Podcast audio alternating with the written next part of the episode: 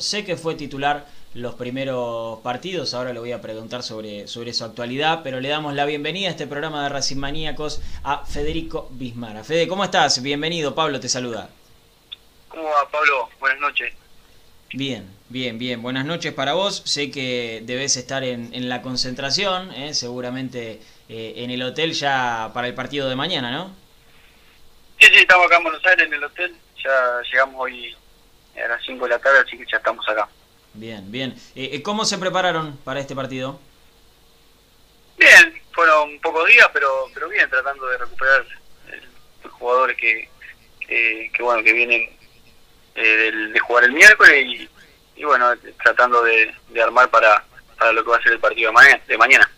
¿Complican estas fechas entre semana? No, creo que está bueno jugar entre semana. Obviamente que que por ahí complica si hay muchas lesiones y esas cosas, pero eh, si no está bueno porque entrenas poco y, bueno, te mantenés jugando, ¿no? Eh, Fede, ¿cómo, cómo fueron eh, e, estas semanas de pretemporada, este inicio del torneo para vos en lo personal? ¿Cómo te venís sintiendo en lo futbolístico? Bien, creo que son las primeras fechas donde uno se va soltando, pero hicimos una pretemporada de 50 días más o menos. Eh, así que por ahí nos costó el arranque, el otro día pudimos ganar. Eh, y bueno, eh, intentaremos seguir por ese camino. en este partido frente a Racing en, particular, obviamente sin darme detalle, ¿no? porque te, va a escuchar Pisi y, algo puede llegar a ser, pero ¿han preparado algo en particular para este partido o son un equipo que intenta imponer lo suyo más allá del rival? No, siempre tomando recaudo, obviamente, del, rival, más con, con equipo donde tiene jerarquía, realmente vamos, tenemos que tomar recaudo y saber contra quién jugamos y, los jugadores que tiene, pero sin, sin perder lo, nuestro. Eh, creo que, que, bueno, mañana Mario va a decir el equipo y bueno, ya, ya con eso encarar el partido de, de, mañana.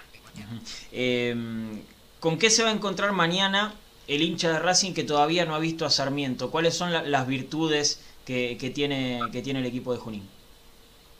Sí, un equipo ordenado, un equipo ordenado, eh, hacer cosas inteligentes, cuando se puede salir jugando, intentar salir jugando, si no dividir la pelota, ir a la segunda, a la segunda jugada y tratar de iniciar juego desde, desde, desde esa pelota robada. Eh, creo que ahí tenemos buenos jugadores, eh, intentar jugar por abajo y llegar con claridad para los delanteros que, puedan ponerse de cara al gol. Eh, y, con respecto a, Racing, ¿qué, ¿qué, debilidades o qué virtudes han podido ver en, estos días?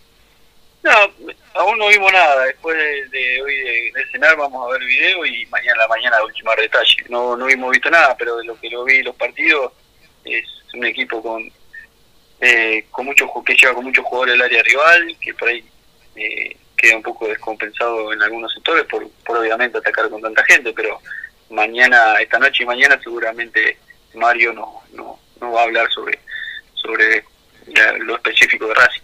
Bien, bien. Eh, obviamente para nosotros que, que, lo sentimos todos los partidos, eh, contar o no con Lisandro López hace una diferencia. Para los rivales también que Licha esté dentro de la cancha, un jugador de su jerarquía, estoy hablando, ¿no? ¿Hace, hace la diferencia? ¿Es, es distinto? Es distinto. Yo lo, lo viví como compañero ahí en Racing, la verdad que, a mí me sorprendió un montón por, por lo por lo primero por lo que es como persona y después por cómo juega. La verdad que tiene una jerarquía tremenda. Tanto él, bueno, en ese momento estaba también Diego, son jugadores eh, con mucha jerarquía y, obviamente que si, si también te marcan, te marcan eh, eh, jugadas en el partido que son determinantes.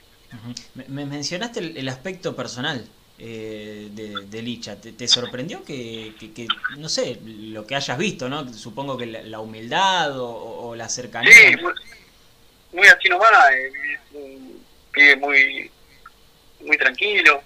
La verdad que eh, cuando yo llegué a Racing me tocó concentrar con él y, siempre me trató muy bien. Y, eso es eso es en definitiva lo que queda, las personas, más allá del talento que tengan, ¿no? Eh, bueno, eh, eh, sos, el verdadero. Yo quiero que sepas que la gente del otro lado te está envidiando un poco porque hayas concentrado con Licha, que hayas tenido tanta cercanía. con él, porque para nosotros es, eh, es un ídolo. Hablando de, ese momento, eh, creo que estamos hablando del año 2016 aproximadamente, eh, que yo recuerdo, y esto lo hablamos siempre también en el programa, es el mejor plantel que recuerdo de Racing en cuanto a nombres. Terrible. Terrible el plantel que tenía Racing. Era tremendo. Impresionante. Estaba Rodrigo también de Ponga, había vuelto de afuera. Estaba Roger, estaba Lautaro apareciendo. Eh, bueno, estaba Milito Bou, eh, Licha. Sí. La verdad que era terrible el equipo. Eh, bueno, después estaba Romero, Agüel. Sí.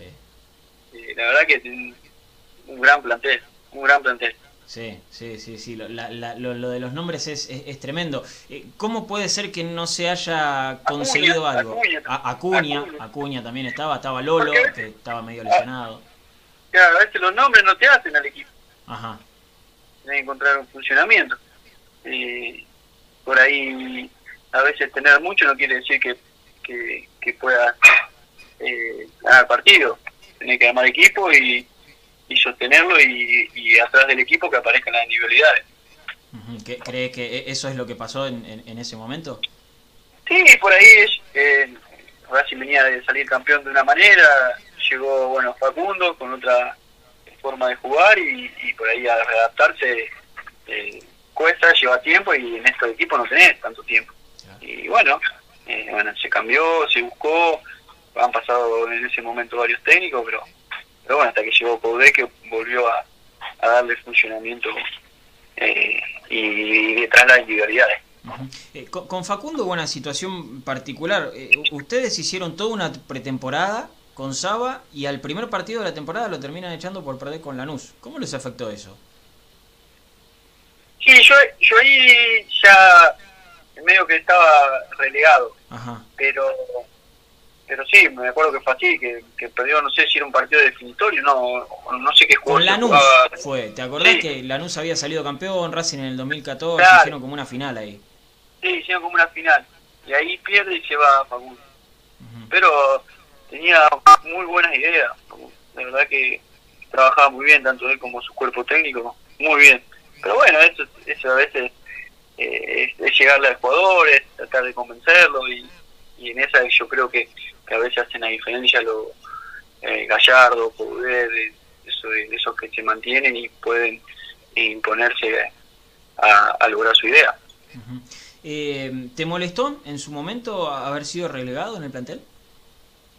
No, me molestó de alguna forma, pero yo ya lo hablé en su momento, lo hablé con el que lo tenía que hablar y, ya quedó ahí. Lo más importante es que eh, dejé eh, buenas amistades, la verdad que, que por, por más que futbolísticamente a lo mejor no me haya tocado mucho o no lo haya hecho de buena manera, no quiere decir que el humano no me haya llevado cosas lindas del club.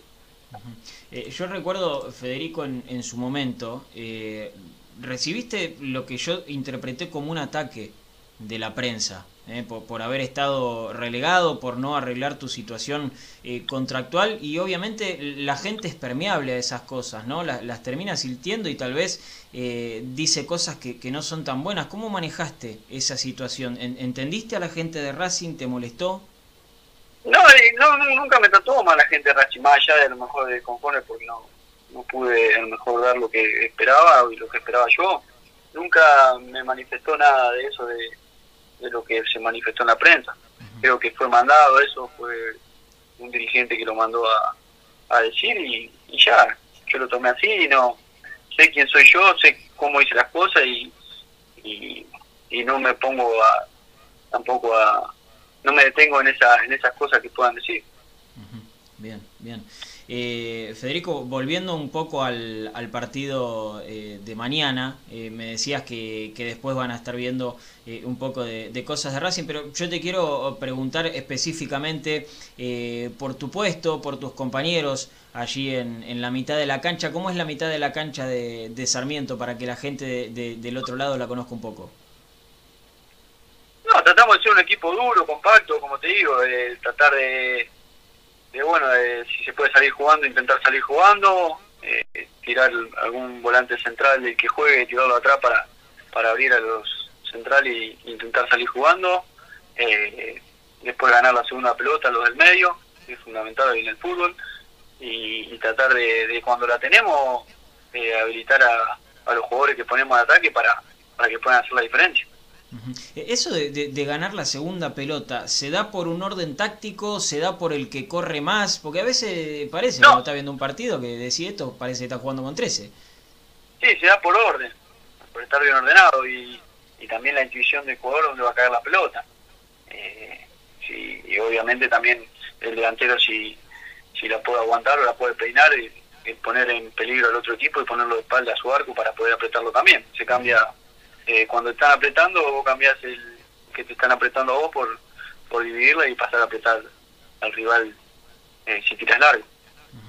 Eh, para tu posición ahí en, en, la mitad de la cancha, quiero, quiero hablar un poco de lo futbolístico. ¿E-, ¿Es importante el, lateral que sube? ¿Te gusta más el lateral que, que se queda, que se proyecta? Sí, eh, obviamente cuando el lateral sube te da más opciones a los volantes centrales, tanto los, marcadores de punta como los jugadores juegan por delante. Si vos tenés más opciones de pase, eh, tenés eh, menos posibilidad de equivocarte. O si te equivocás, ya es un problema tuyo, pero cuanto más opciones tenés de pase, mejor para un volante central.